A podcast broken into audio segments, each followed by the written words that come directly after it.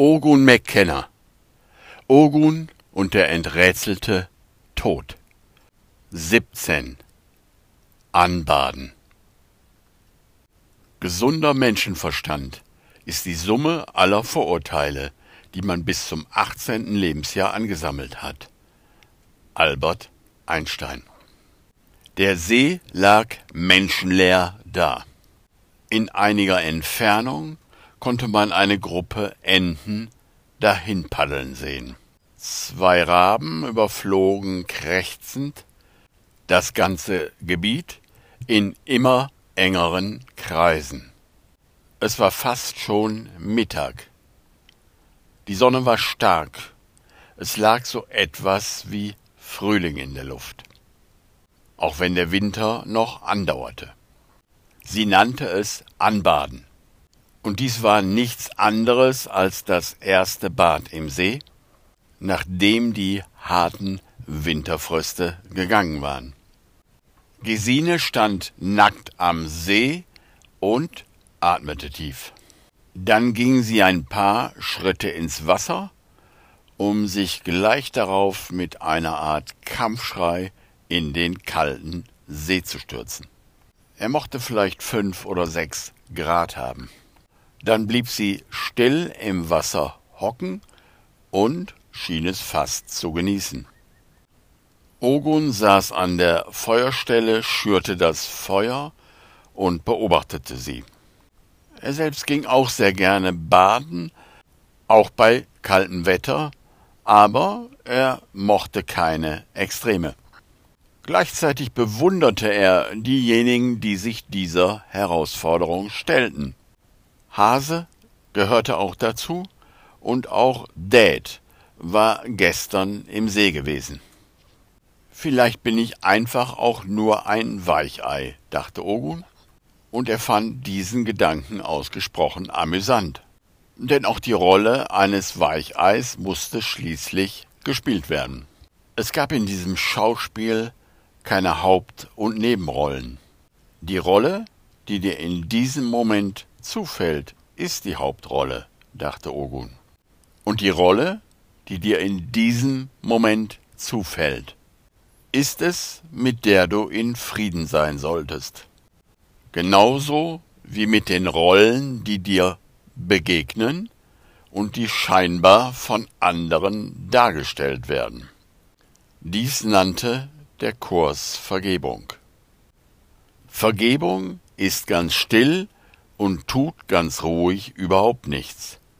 Sie greift keinen Aspekt der Wirklichkeit an und versucht auch nicht, sie zu Erscheinungen zu verdrehen, die ihr gefallen. Sie schaut nur und wartet und urteilt nicht.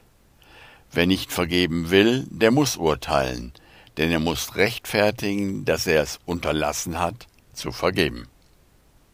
Gesine kam aus dem Wasser und hüllte sich in die mitgebrachte Decke.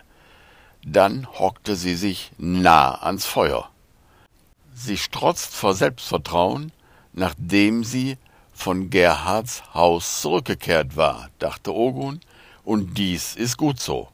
Vielleicht ist es schon das Ende dieses Falles. Aber dies muss sie selbst entscheiden. Sie hockten beide schweigend am Feuer, und ab und zu schob Ogun ein Holz nach. Nach einer Weile sagte Gesine, ich habe gestern im Kurs gelesen, aber mir ist nicht so ganz klar, was der Kurs mit besonderen Beziehungen meint. Was genau hast du gelesen? fragte Ogun. Es ging um irgendeinen Abschnitt, ich glaube in Kapitel 15. Jeglicher Ärger ist nichts anderes als ein Versuch, jemandem Schuldgefühle zu machen. Und dieses Bestreben ist die einzige Basis, die das Ego für besondere Beziehungen akzeptiert. Schuld ist das einzige Bedürfnis des Egos, und solange ihr euch mit ihm identifiziert, wird Schuld für euch anziehend bleiben. Es entstand eine lange Redepause. Die Rolle eines spirituellen Lehrers ist wahrhaftig eine der skurrilsten Rollen, die dieses Schauspiel zu vergeben hat, dachte Ogun. Es ist die Rolle eines Fisches, der anderen Fischen Schwimmunterricht erteilt, während sie alle gemeinsam durch den Ozean flügen. Er würde diese verrückte Rolle, wenn irgend möglich, nicht annehmen. Und er war froh, dass der Kurs ein Selbststudienkurs war. Er wartete also einfach, ob das Universum antworten würde. Als die Antwort kam, und sie kommt immer, wenn man lange genug und geduldig wartet und um Hilfe bittet, brauchte er also nur noch zu entscheiden, ob er sie weitergeben wollte. Er entschied sich fürs Weitergeben und fragte, könntest du dieses Feuer hier vor dir sehen, wenn du nicht bewusst wärst? Nein, natürlich nicht, sagte Gesine. Gut, sagte Ogun. Dementsprechend ist alles, was wir Existenz nennen, objektiv. Denn es ist nur da, wenn es als Objekt in einem Bewusstsein erscheint, so wie dieses Feuer hier. Oder auf uns beide bezogen heißt das, du erscheinst als Objekt in meinem Bewusstsein und ich in deinem, richtig? Gesine nickte.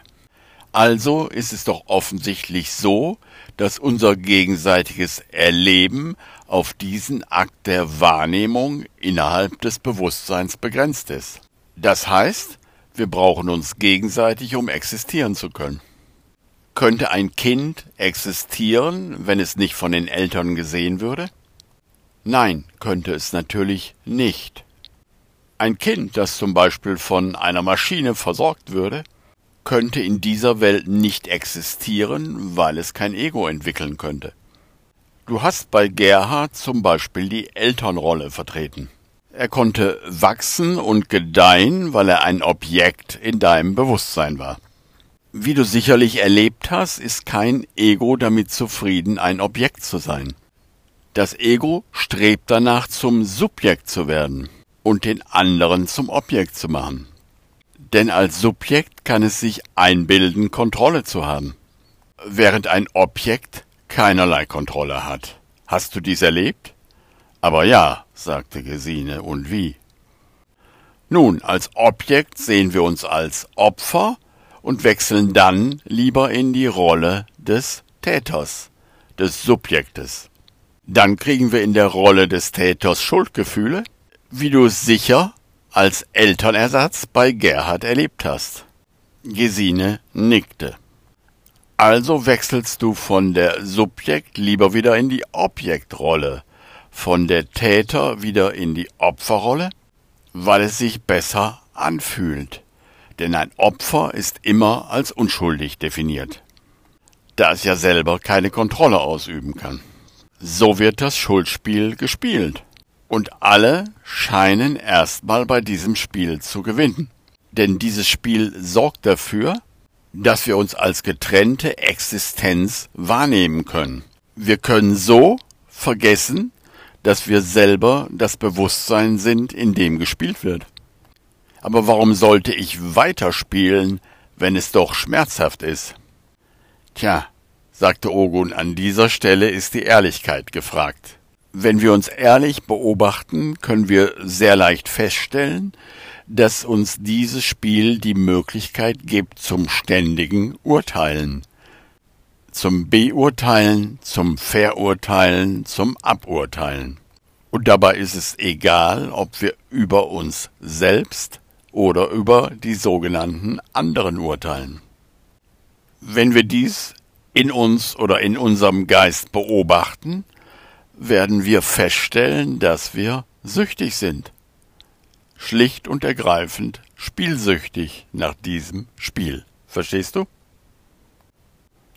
Gesine nickte und sagte, ich denke, ich verstehe. Nein, sagte Ogun, dann verstehst du nicht. Darüber nachdenken ist kein wirkliches Verstehen. Zu denken, ich bin süchtig, ist etwas ganz anderes, als es mit jeder Faser deines Wesens zu spüren. Zu spüren, dass jede Wahrnehmung von dieser Sucht verdunkelt ist, vergiftet ist. so wie du einen brennenden Schmerz spürst, so wie du die Kälte spürst hier beim Anbaden gerade im See. Wenn du es so spürst, wirst du wissen, dass du dort rausgehen musst. Genauso wie du weißt, dass du irgendwann aus dem kalten See gehen musst. Du musst nicht darüber nachdenken. Das ist der Moment, wo du belehrbar wirst, wo deine Bereitwilligkeit da ist zu sagen, es muss einen anderen Weg geben, wo du bereit bist, innerlich um Hilfe zu bitten und zu lauschen, wo du bereit bist, dich Schritt für Schritt mit so viel Hingabe wie möglich durch das Übungsbuch führen zu lassen, neue Erfahrungen zu sammeln, Gedanken, die du nicht verstehst, trotzdem anzuwenden. Du bist bei Lektion 9, richtig? Gesine nickte. Ogun holte den Kurs aus der Tasche und las laut vor. Lektion 9. Ich sehe nichts, wie es jetzt ist.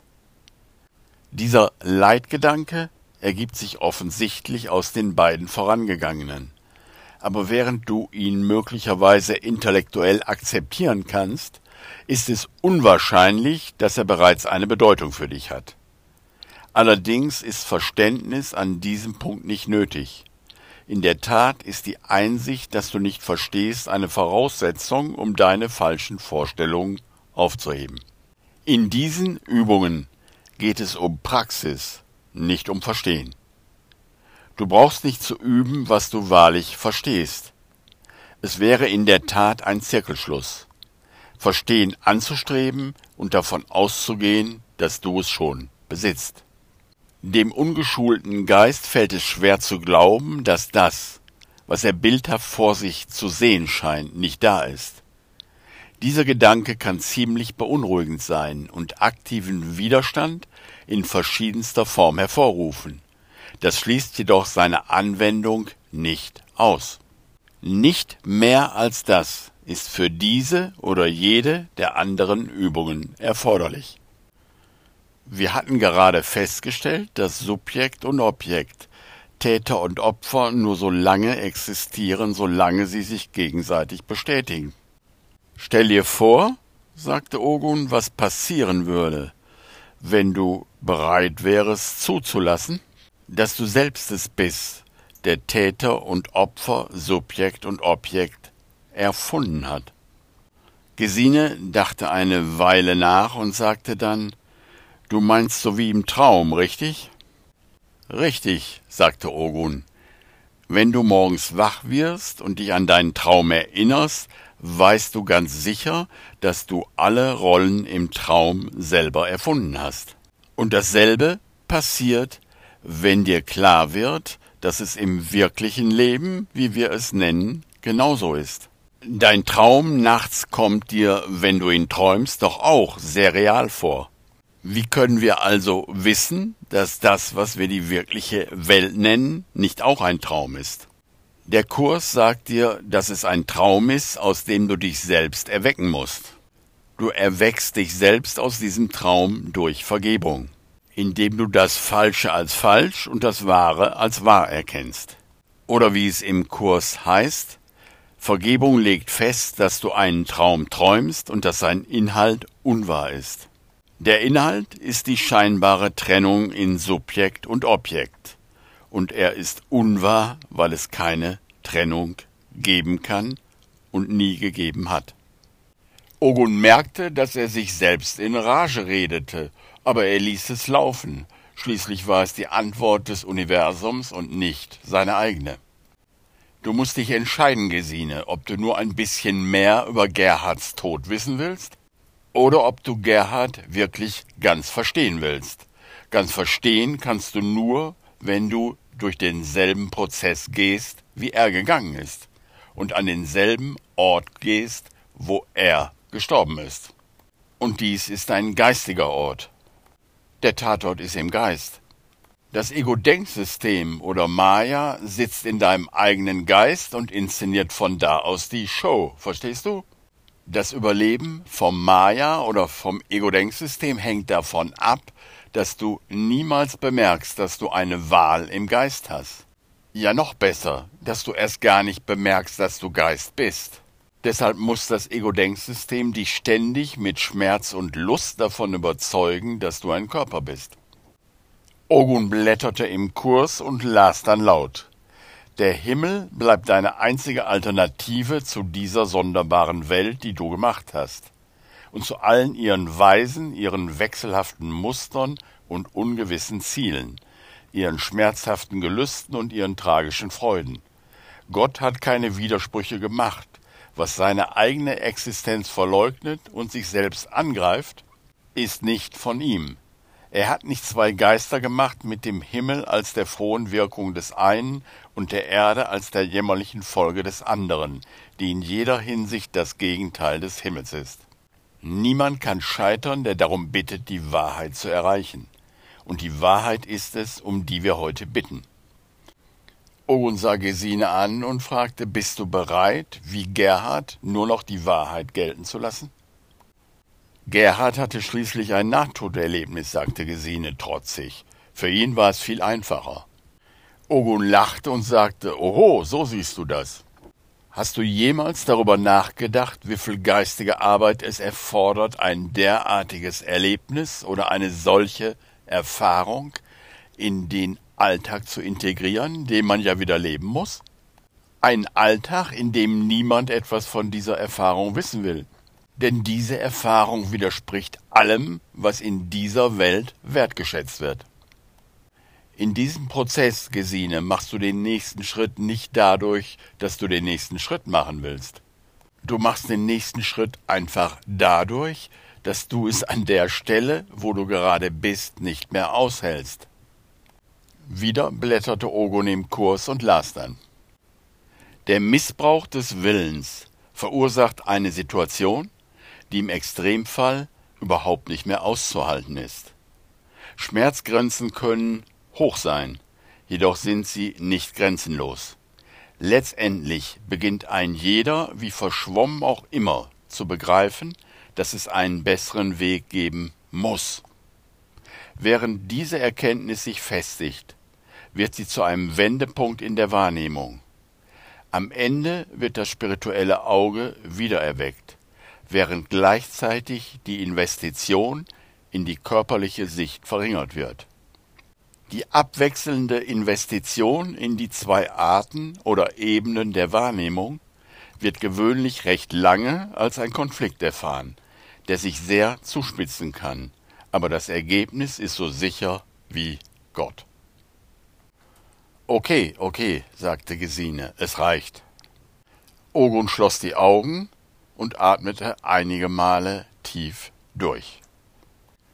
Spüre nach innen und spüre nach außen, dachte er.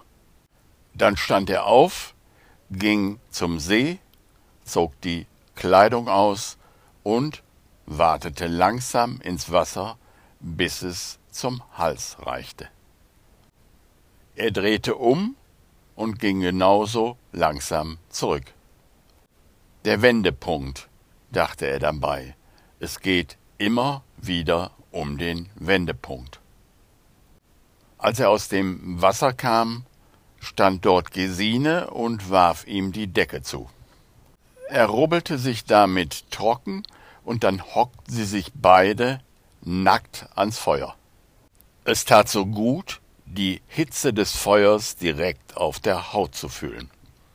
Auf einmal lachte Ogun auf. Worüber lachst du? fragte Gesine. Ich erinnere mich gerade an eine Situation aus meiner Zeit als Zen-Mönch, sagte Ogun. Erzähl, sagte Gesine. Ich war noch jung und es war im Rinzai-Kloster. Im Rinzai-Zen wird mit Koan gearbeitet. Ein Koan ist eine Frage, die den Geist an die Grenze bringt. Eine Grenze, wo es nur noch mit der Wahrheit weitergeht.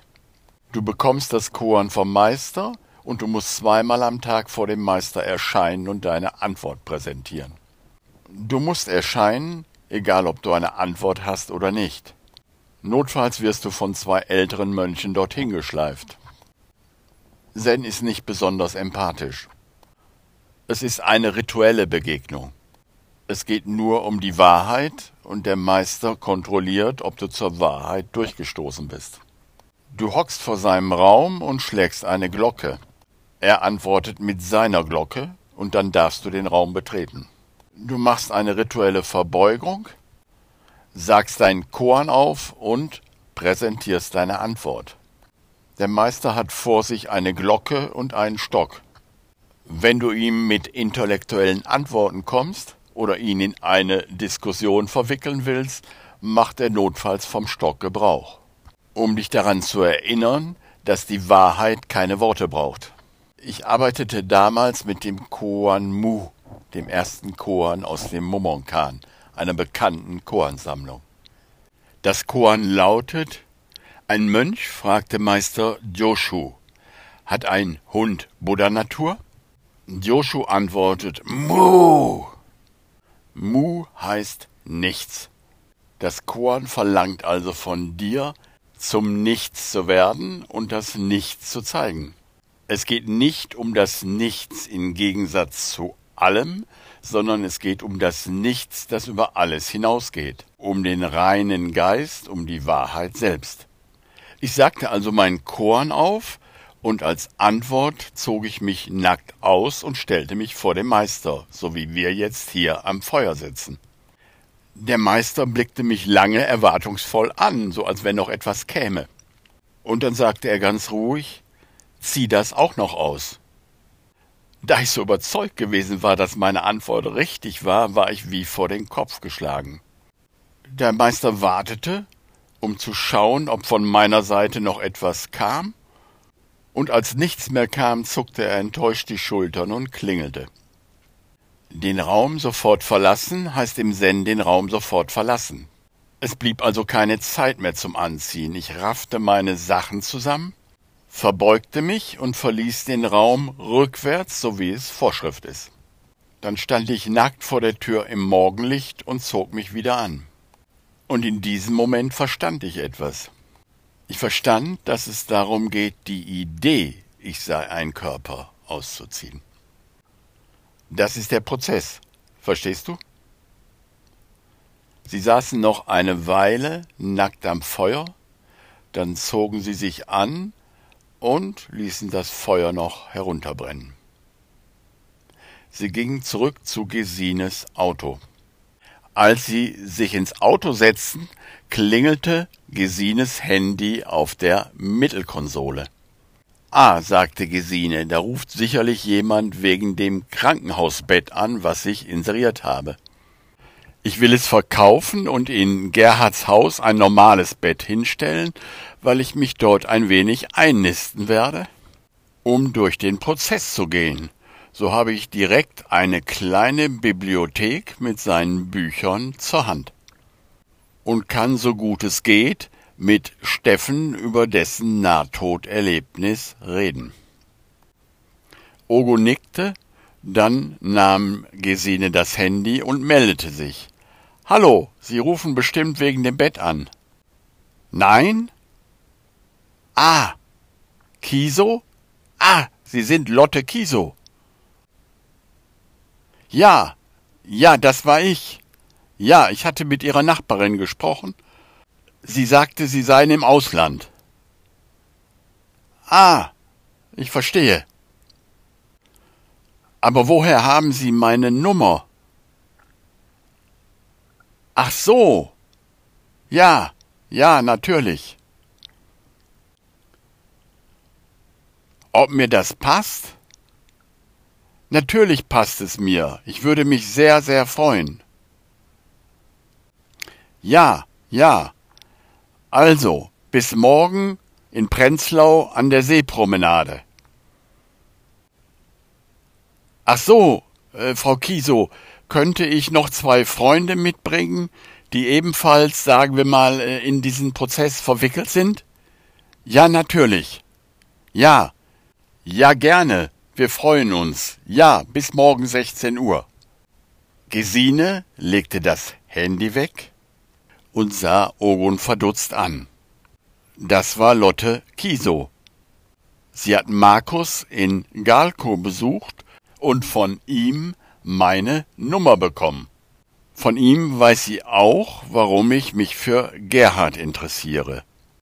Und jetzt halte ich fest.